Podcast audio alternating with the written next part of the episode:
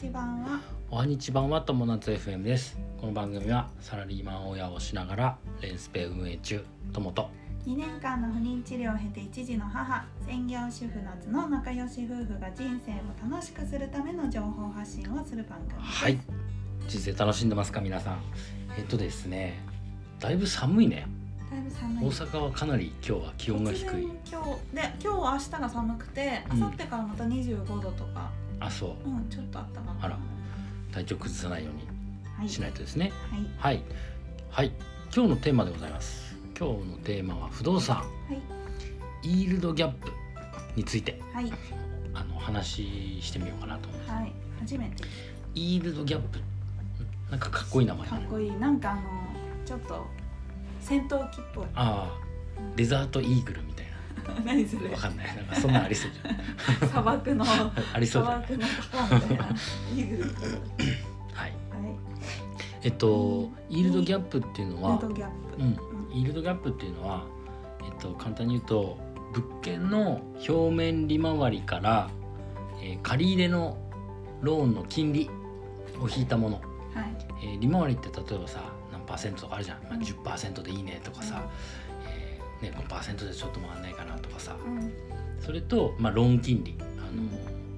金利が7%で何十年ですとかさ、うん。いう話、うん。まあ、大体きローン金利っていうと今1%から、まあ、4%ぐらいなのかな、まあ、幅広く銀行によってあるのかな、という感じですね、うん。まあ利回りもさ当然あの物件の利回りも幅広くあるでしょ。ううん。ん。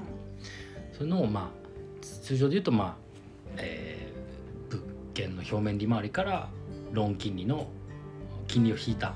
引くっていうのはパーセントからパーセント。パーセント。パーセントからパーセントを引いた。例えばじゃあ利回りが 7%でした、はい。えー、とローン金利が4%でした、はい。そしたら3がイーイールドギャップ。イールドギャップ。というふうになりますね。えこれね何が見れるかっていうと、ーうん。あのー投資の効率を見る指標。うん。つまり借り入れできるわけじゃないですか不動産って、はい。はいでレバレッジっていうまあてこの原理が効くわけですよ、うん。まあ、自分の持ってる金額以上の金額をあの動かせるとはいはい。いうようなこう事業性があるんですけども、うんそれのまあレバレッジの効果を見る、うん。えー簡易的な、まあ、数値指標だね、と言われている、でその数うん、値が大きければ大きいほどいい、そう効率がいいっていううん。うん、だね。で物件にもよるし、まあ、これだけじゃさ、まあ、一概に判断はできないんだけどまあ、うん。一つの指標になる。あんまりね僕もね実際そのイールドギャップを気にしてるかっていうとそうでもなかったりするんだけど、うん。まあ、今回ちょっと、えーいろいろその自分が物件見る中で、えー調べてみたことうん。を、あアウトプットしてみようかなと思はい。ってでね僕の感覚で申し訳ないんですけど、はい。えっ、とね最低でも4%ぐらいはあってほしいなと思っている。うん。で今まあ物件ちょっと高いしあの銀行もお金貸してくれないから、うん。結構まあいそのイールドギャップ低くなるうなりなってるんだけどうん。まあでも4%ぐらい欲しいな。ちなみに僕が今持ってる物件は、うん。えー、と表面が7はい。7%、はい。で、えー金利が2.7だからまあ大体4%そうだね。ぐらい。ギリギリ。だね。うん。うん。でどうなんだろう。新築だと4%くらいは欲しいのかな？と思ってる、うん。なんかね一般に言われるのはね1%から2%って言われてるところもあるみたいなんだけど、イールドギャップがイー。ルドギャップが1%パでもそれって多分ねあの全部の物件のこと言ってるから、うん。例えば資産性高いければさイールドギャップって低くなるし、まあ、服ち築古のさうん。アパートとかになればさ、うん。あの利回り高くなきゃね。なんか意味がないじゃん。うん。で僕らのステージ、まあ、僕みたいな初心者がうん。あ今ややるやりたいのはやっぱ手元にキャッシュを残したいから、うんうん。そのイールドギャップは多く見たい。はい。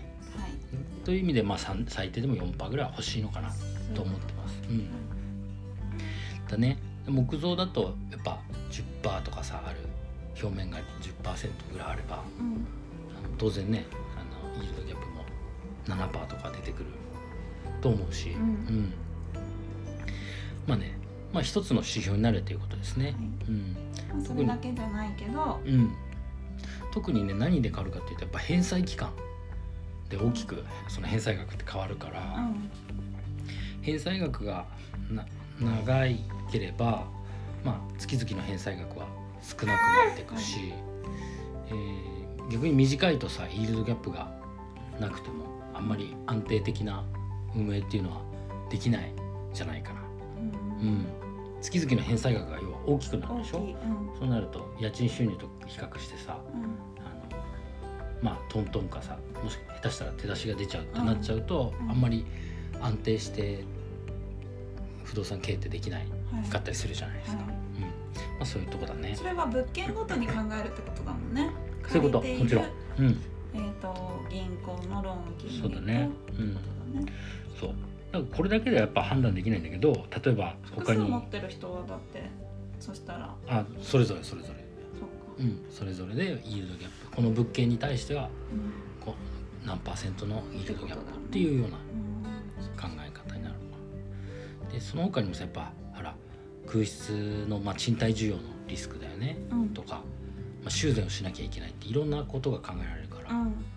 あ、できるだけ安定的な運営をするための一つの指標でイールドギャップを見ていくという形なのかなと思ってます。なはいはい。で僕の場合どうやってその物件情報を見た時に見ていくかっていうと、うん。